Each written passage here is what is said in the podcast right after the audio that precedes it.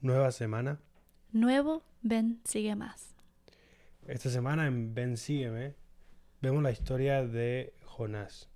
Y en realidad es una historia muy conocida, entonces no vamos a repasar mucho los detalles de la historia.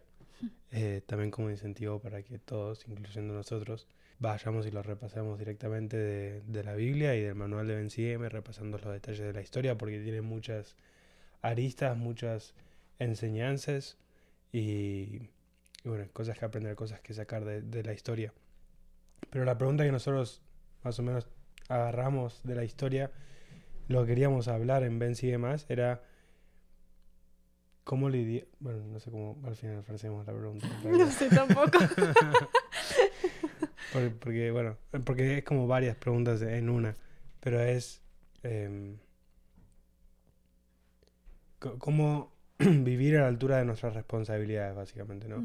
Qué hacer cuando sentimos que el Señor nos está pidiendo demasiado o cómo no correr de nuestras responsabilidades, porque eso es un- en parte lo que hace Jonás en, en su historia, él corre de sus responsabilidades, él quiere evitar sus responsabilidades. Entonces la pregunta es esa, ¿cómo vivimos a la altura de nuestras responsabilidades sin, sin sentirnos abrumados y sacando provecho y bueno, aprovechando las oportunidades que Dios pone en nuestro camino? Y uno de los primeros comentarios que yo quería hacer era algo que el elder Lynn G. Robbins enseña en cuanto a el ser 100% responsables. Mm. Y él enseña que hay muchos principios doctrinales que vienen en pares. Que si los queremos separar el uno del otro, empezamos a ir en un camino equivocado. Y es una de las estrategias más astutas que Satanás emplea para confundirnos a nosotros, para hacer que no crezcamos en la luz, es convencernos de que hay ciertos principios que podemos separar el uno del otro. Y él em, hace el enfoque en los dos principios que son pares, que son el albedrío y la responsabilidad. Él dice, estos principios vienen juntos, no podemos separar el albedrío de la responsabilidad. Cuando evitamos la responsabilidad, dañamos o afectamos, queramos o no, nuestro albedrío. Y él dice algo muy interesante, él dice, sin responsabilidad, todo buen regalo de Dios puede ser mal utilizado para malos propósitos. Por ejemplo, la libertad de expresión sin responsabilidad puede utilizarse para crear y proteger la pornografía. Los derechos de una mujer pueden ser torcidos para justificar un aborto innecesario. Cuando el mundo separa la elección de la responsabilidad, esto conduce a la anarquía. Y creo que hay, muchos más ejemplos de esto, de cuáles son las cosas que Satanás convierte, o sea, cosas buenas que Satanás convierte en malas al separar estos principios. Eh, pero esos son, son claves y muy relevantes en, en, en nuestra sociedad hoy en día. Mm. Yo también leí ese discurso de, um, ¿cómo era él? Lynchy Robbins. G. Robbins. Y lo que me- a mí me gustó era el parte donde habló un poco de qué acciones específicas califican como acciones de anti-responsabilidad. Porque a veces pensamos, bueno, no, ¿qué es la responsabilidad? ¿Qué significa ser responsable? ¿Es solamente hacer lo que nos manda? ¿O, o qué realmente es? Y no voy a decir todas las cosas que él dijo porque son muchas.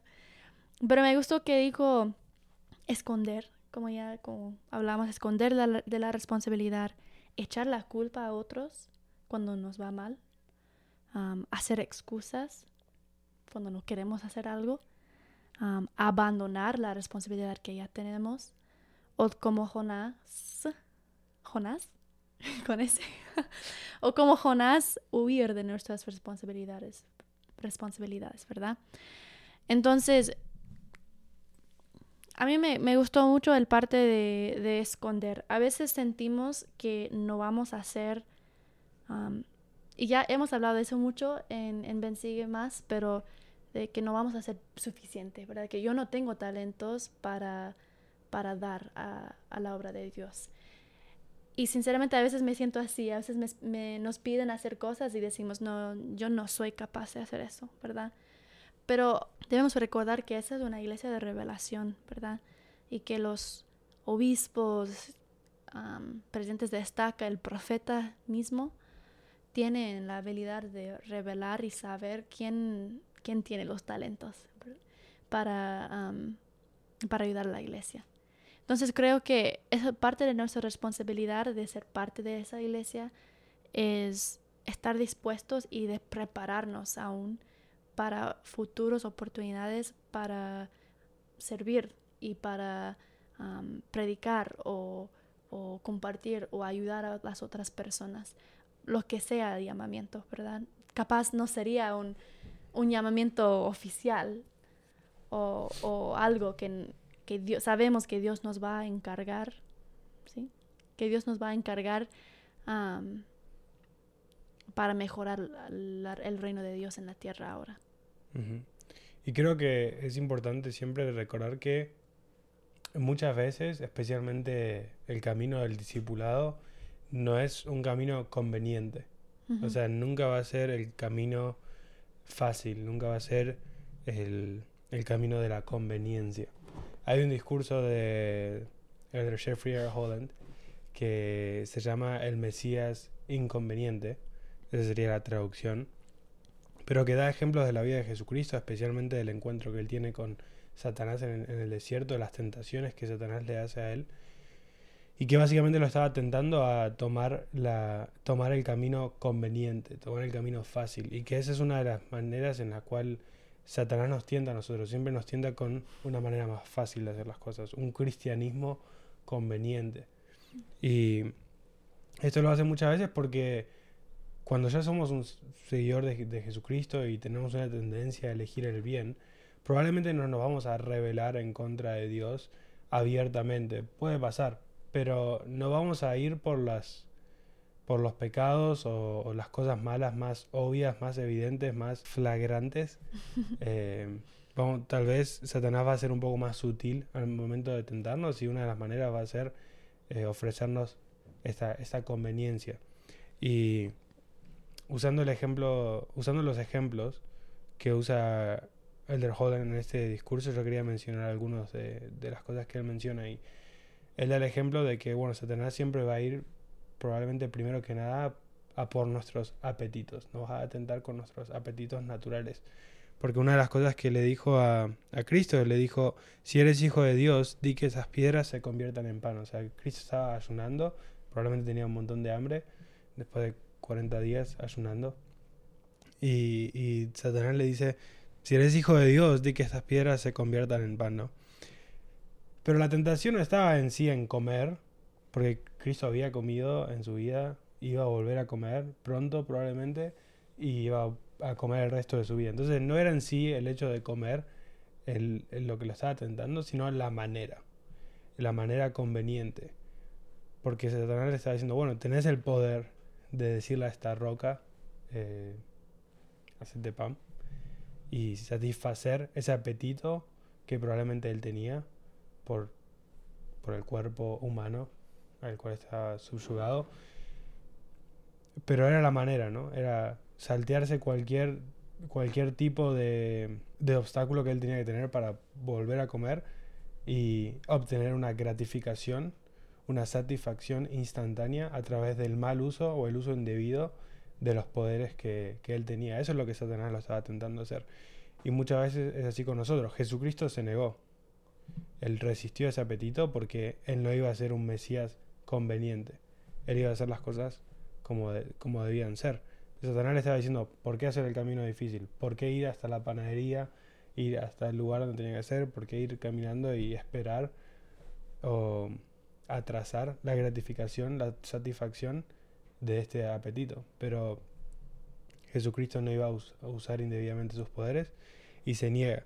Y el ejemplo que usa Jeffrey R. en este momento, porque tenemos muchos apetitos, podemos tener muchos apetitos, pero uno de los apetitos con los cuales vemos que Satanás ataca más es la transgresión sexual.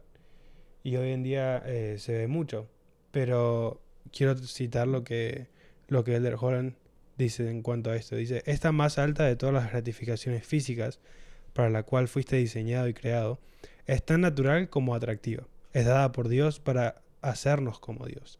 Y Satanás ciertamente ha sacado provecho de un llamamiento divinamente ordenado. Pero no es tuyo sin precio, no al instante, no convenientemente, no con la corrupción de los poderes eternos. Es para ganarse con el tiempo y con disciplina. Como todo lo bueno, Dios es el que tiene el derecho de otorgarlo, no Satanás. Cuando se enfrenta a ese apetito inherente, un discípulo de Cristo debe estar dispuesto a decir sí, pero no de esta manera, con el tiempo, con amor, en el matrimonio. Eh, me, me gusta ese ejemplo porque, bueno, es, es una de las tentaciones que vemos hoy en día, es una de las cosas con las cuales Satanás más ataca hoy en día. Vemos la moralidad y la virtud en los jóvenes y en las personas en general. Y bueno, es importante que nosotros como discípulos de Cristo sepamos que para nosotros no va a ser el camino fácil, el camino conveniente. Muchas veces va a ser difícil negar nuestros apetitos, sea este o sea cualquier otro, pero bueno, tenemos que aprender a decir sí, pero en la manera correcta de hacer las cosas. Mm. Yo también leí ese discurso. de hecho, me robaste la historia de, la cita que yo quería hacer, pero creo que algo que podemos también destacar de esta, este ejemplo y lo que nos, nos enseña de Holland y en otros discursos también es que no podemos pensar que vamos a, a ganar por no sé, no sé qué más decir, o ganar o, recibir bendiciones sin hacer el trabajo, ¿verdad? Tenemos que, bueno, obviamente no vamos a merecer siempre todo porque somos imperfectos, pero no podemos pensar, como él dijo, que Cristo no pediría egoístamente el pan no ganado. No podemos pedir por cosas que no hemos ganado, ¿entendés? No podemos decir, oh sí, yo quiero ser como Cristo, pero no hacer un esfuerzo de tomar las, responsabilidades que es ser un discípulo de Jesucristo, porque es difícil. Y creo que eso es importante. Siento que a veces hoy en el mundo pensamos que si algo va mal, bueno, me voy. Como ya me alejo de eso porque no es bueno para mí. Creo que hemos hablado de eso antes. Pero realmente lo que debemos hacer es enfrentar las cosas, es tomar las responsabilidades, y reconocer que esas dificultades, esos llamamientos o, tareas o cosas que nos da Dios y Jesucristo, esas cosas son para nuestro bien, como lo dijo José Smith, ¿verdad? Que a veces tenemos que pasar por cosas difíciles para poder realmente ver resultados en, en, el final. Entonces creo que eso es un, algo importante reconocer. Jonás no sería el profeta que fue si no fue por el llamamiento de profeta, ¿verdad? Y él fue llamado para hacer cosas difíciles. nosotros también a veces somos llamados para hacer cosas muy difíciles en esta vida. Y como ya dije, capaz no sería un llamamiento oficial, pero pasar por dificultades en esta vida.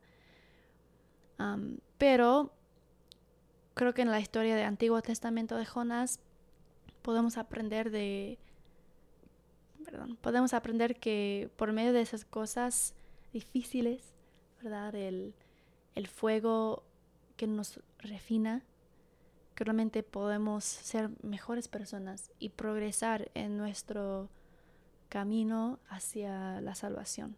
No podemos llegar a la salvación sin tener responsabilidades y cumplir con esas responsabilidades.